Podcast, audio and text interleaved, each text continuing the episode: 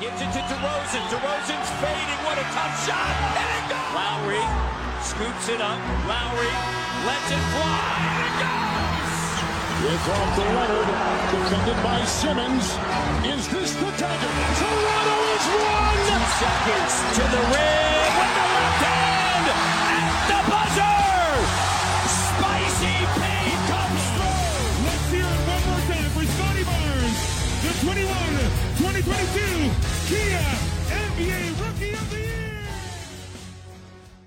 吹响北境的集结号，一同守护北境的荣耀。欢迎来到北境之王猛龙球迷电台，我是台长杰克。我是副台长保罗。We the North is our battle cry, and this, this is our shield. Hello，各位喜马拉雅的听众朋友们及龙迷们，大家好呀！我是你们的副台长保罗。那么本期的节目呢，依然是由我给来大家送上。那咱们的台长杰克呢，依然是高挂免战牌啊，不过也是情有可原啊，毕竟是新手爸爸嘛，嗯、孩子总是第一位的哈。好，那我们今天呢，主要是来讲一下猛龙第七、第八周的小节啊，一言难尽啊，这两周可谓是咱们 龙蜜这个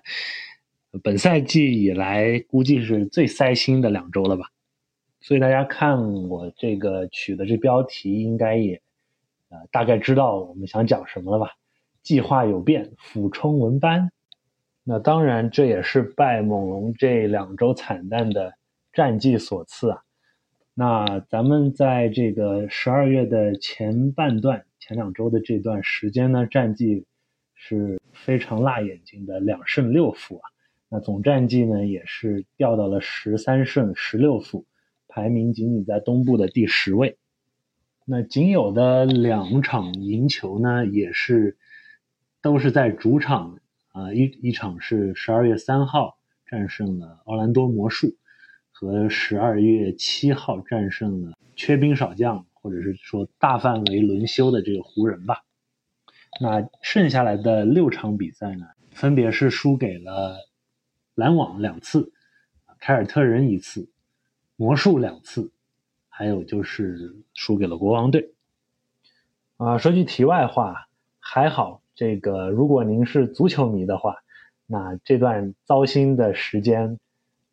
可能还有一些安慰啊，因为世界杯激战正酣，啊，也刚也就是在我现在呃这个录音的当天啊，刚刚结束这个呃世界杯的决赛。那梅西呢是带领阿根廷队顺利捧杯，在一场这个跌宕起伏的，我觉得确我觉得可以竞争历史最佳决赛的这场比赛当中啊，是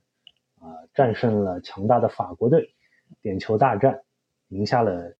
最后的冠军。那此刻，我想作为资深阿根廷球迷和梅西迷的咱们的台长杰克，肯定是在家华贵了哈，也管不上这个猛龙战绩到底如何了哈。毕竟看球嘛，开心最重要。篮球失意的时候，如果你的足球主队得势了、得意了的话，也是也是很好的。好的，那咱们言归正传，回来聊聊猛龙吧。那这次呢，我不想逐一的去分析每场比赛的胜负和细节了。我觉得，呃，一来我可能真正看的部分确实不是太多，二来很多输球的比赛，呃，看起来没有什么动力，而且啊、也战术上各方面的分析价值都不大。所以呢，今天我就想借着我看到的一篇这个球评文章啊，来分析一下啊、猛龙现在的状况，以及他们未来啊、到底是想往一个什么方向去走，呃，特别是在发展球员和这个赢球争冠，或者是打造一个呃有竞争力的球队中间如何平衡的问题。我们可以来做一些探讨啊。那这期节目的分析呢，主要是基于这个雅虎体育的这个一个叫 Weisfield 的一名记者他的这篇文章啊。那这篇文章里面呢，探讨的是一个核心的问题，就是啊，你发展你的年轻球员，培养你的年轻球员和争冠赢球这两者是否能够兼顾的一个问题。那在笔者来看呢，有两支球队在这方面都目前都有挺大的挣扎，呃，和一定的相似性，那就是猛龙队和卫冕冠军金州勇士队。那这两支球队呢？你可能认为，呃，并没有什么共通之处，但是他们其实呢，呃，确实在作者认为啊，呃，是有相似的轨迹的。那毕竟是在呃一八一九年这个啊，也是猛龙夺冠的那年，呃，战胜了勇士，呃，这两支走到最后的球队，他们在巅峰之后，每个人都看到了啊他们的坠落和下滑。那猛龙这边呢，是经历了一九二零年。那猛龙这边呢，呃，可能还稍微好一点，在一九二零年打出了非常成功的一个赛季。那在这之后呢，就是这个在坦帕那一年的呃摆烂之年吧，我们就。但是在二一二二赛季，也就是去年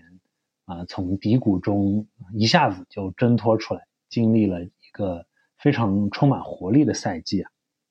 那金州勇士也是有一些相似，在一八一九年，呃，五星勇士的最后一个赛季之后呢，他们也是在，呃，乐透区待了两年，沉寂了一段时间之后，呃，由上赛季于上赛季完全的崛起，最终呃夺回了冠军的宝座。那这里说他们轨迹相似的一个共性呢，就是呃顶峰到低谷。然后再回到正轨的这一个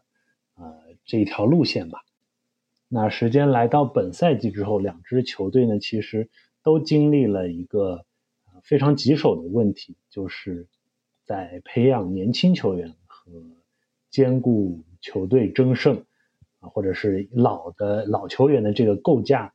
当中有非常大的这个张力和困难。那勇士队呢是以一波三胜七负开局啊。那虽然他们最近呃状态有所回暖，已经反弹到了十四胜十五负，但他们在客场的战绩是惨淡的两胜十三负，跟猛龙在这方面真的是卧龙凤雏啊。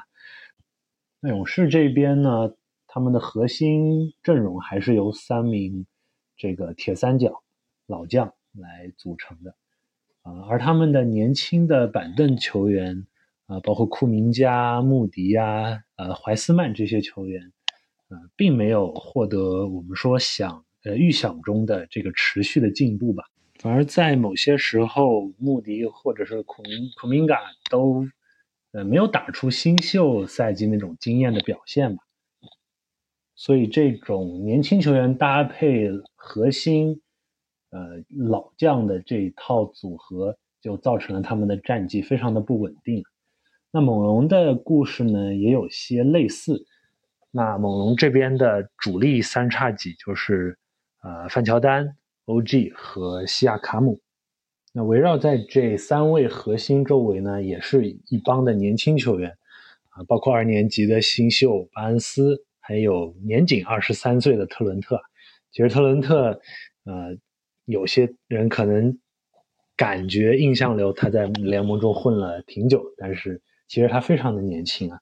那上述五人呢，其实主要是构成了猛龙的首发阵容啊。那在替补席上呢，还坐着这个二年级的呃班顿，啊三年级的弗林，二呃三年级的阿丘瓦，还有今年的新秀克洛科。那猛龙是把赌注压在了他们的年轻球员的发展和他们这个整体的连续性上面。那毕竟在休赛期，他们也是带回了布歇和老杨，保持了阵容的呃相对的完整吧。那本赛季很多这个球迷朋友和专家的预期呢，啊，我们本应该从上赛季四十八胜三十四负的这个。记录中啊，向前更迈进一步，但是我们看到，在二零二二和二三赛季的这个三分之一时间里啊，我们的战绩是十三胜十六负，其中客场是呃和勇士可以媲美的三胜十一负。那特别是在球队的老毛病三分投射和组织进攻方面，依然是非常的不理想，甚至比去年更辣眼睛。啊，根据最新的数据统计啊，猛龙的三分球命中率排在联盟应该是倒数前三，那整体的命中率呃也是坐稳了这个不是倒数第一就是倒数第二的位置。那助攻数呢也不出意外排在联盟倒数啊。那我们仔细看一下啊，猛龙的这个核心三叉戟啊，那西卡呢在今年是猛龙最稳的一环了。他的表现甚至超过了去年，一直在继续的进步啊。那他已经证明了自己是有这个能力成为球队头牌的。那对我来说，猛龙在今年最大的进步和收获吧，就是咱们的 OG 了。那他在本赛季呢，我觉得是有一个飞跃的，无论是在进攻上、防守上，还是他自己的信心上。甚至有成为这个全明星的球员的潜质啊。那范乔丹这块呢，呃，虽然本赛季确实一直在挣扎，但是不可否认，他依然是猛龙很多时候的顶梁柱和后卫线上最不可或缺的一环。然而呢，在他们周围啊，猛龙是让一个二十二岁的新秀克洛科来担任中锋。那这通常是一个新秀最难提供正职的一个位置。那还有二十一岁的这个二年级球员巴恩斯担任前锋。那虽然小巴在去年给了我们一个很大的惊喜啊，拿下了最佳新秀的奖项，并且立马在球队中担任了重要的角色啊。不过今年呢，我们看到他确确实实的是遭遇了新秀墙啊，我们也。看到新闻说，前两周乌杰里把他拉到小黑屋单独进行了谈话。那另一位首发呢是我们的小加里特伦特，那他在去年也有着上佳的表现，场均能拿下十八点三分。那在今年呢，他也并没有像我们所预期的那样更进一步。那截止目前为止啊，每场是只能以百分之三十三点五的三分球命中率和百分之四十三的呃整体命中率啊拿下十六点九分，所以我们看到这些围绕在核心成员的年轻球员，多多少少并没有打出大家所预期的表现啊。那这也证明了猛龙正在 learning the hard lesson，就是。要上一堂很严肃的课，那就是带着一支新兴的年轻的球队取得成功是多么的困难，尤其是要持续保持在一个高水平上，就像他们在去年下半赛季时做的那样啊。那塞迪斯杨老杨同志呢，在最近的一次采访中，啊，也被问到这个问题：为什么球队本赛季遇到了如此大的挣扎？那他说原因也很简单，那现在球队了了解你的特点，了解你们球队的打法，那对手就会试图夺走这些优势，呃，逼着你去把你的弱点暴露在他们之下。那我如果我们回望去年后半赛季的比赛中，我们很多的战术特点都执行的非常到位啊，也能把自己的比赛意志强加到对手身上。让对手进入啊猛龙的这个节奏啊，那在本赛季呢，我们明显的看到啊对手对猛龙的这种打法也更加了解，也更加擅长去利用啊我们这套体系的弱点啊，然后集中优势兵力攻击，所以我们经常会看到猛龙球员在防守的时候顾此失彼，沟通不到位，直接被对手打爆啊。那确实，我们看到本赛季的猛龙呢，明显有些不对劲啊。无论是在技战术的执行上，还是在这个球员的努力程度上啊，都达不到上赛季的标准，也没有了上赛季的那种专注啊。在进攻上缺乏角色定位，在防守上呢也缺乏信任，所以球员们打球的乐趣和热情都不像我们习惯看到的那样。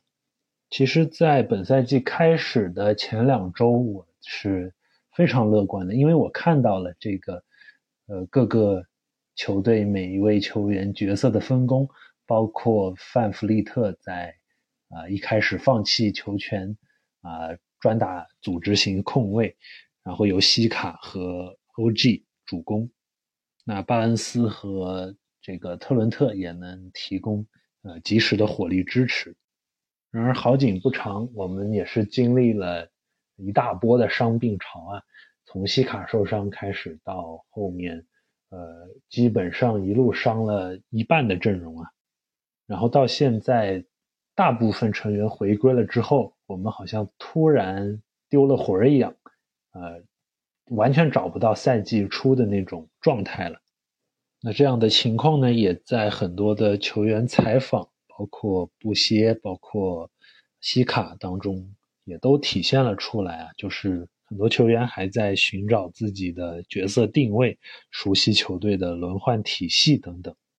那另一方面呢，就像我刚才提到的。对手对于猛龙这套体系也是更加了解，也会做很多针对性的部部署，所以这也是我觉得为什么他们相比于上赛季后半段的火热表现啊降了不少温的原因啊。那从十二月中旬到接下来的交易截止日之前的这段时间呢，啊，我觉得是。猛龙管理层在做考核的、考量的这一段非常关键的时期啊，用大白话说，可能就是白烂还是继续补强。幸运的是呢，我们拥有我们自己所有未来的选秀权，还有一些非常优质的合同，所以在休赛期或者是交易截止日之前的操作余地和可能性还是非常大的。那如果我们真的决定致力于长期重建、争夺文班亚马杯的话，那我觉得，呃，猛龙会逐渐增加巴恩斯的使用率，让他不单单是在上场时间上体现出来，也是在他在进攻各方面的这个使用和参与度上都要提高，作为着重培养的对象啊。那如果球队是想继续保持竞争力啊，继续补强的话呢，那就可能要优先考虑最大化这个核心三人组的优势，然后围绕着他们进行有针对性的补强。毕竟想要鱼和熊掌兼得是非常难的一件事。那在我看球的记忆中，这点唯一做的比较成功的就是凯尔特人队了。那他们更多的是利用球队管理层的操作啊，在这个一六一七赛季选中这个杰伦布朗，啊拿到东部第一之后，紧接着选中了这个 Jason Tatum，可以说是完成了无缝重建争冠。那当然，他们的摆烂这部分，我觉得是外包给了篮网队啊，通过一波骚操作，把希望之星留给自己。把烂战绩留给别人了，所以像这种神来之笔啊，也是可遇不可求。但是就着大部分 NBA 球队的经验来说呢，啊，发展年轻球员和保持竞争力争冠，这两头抓，两头都要硬，是非常难的一件事。那我们也拭目以待，来继续关注猛龙接下来的表现和管理层可能的操作。好的，这期节目我们就聊到这里啦。那也欢迎各位朋友们在喜马拉雅的底下评论区给我们留言，或者是加入我们龙蜜的微信群一起讨论。好，啊我们下期再见，拜拜。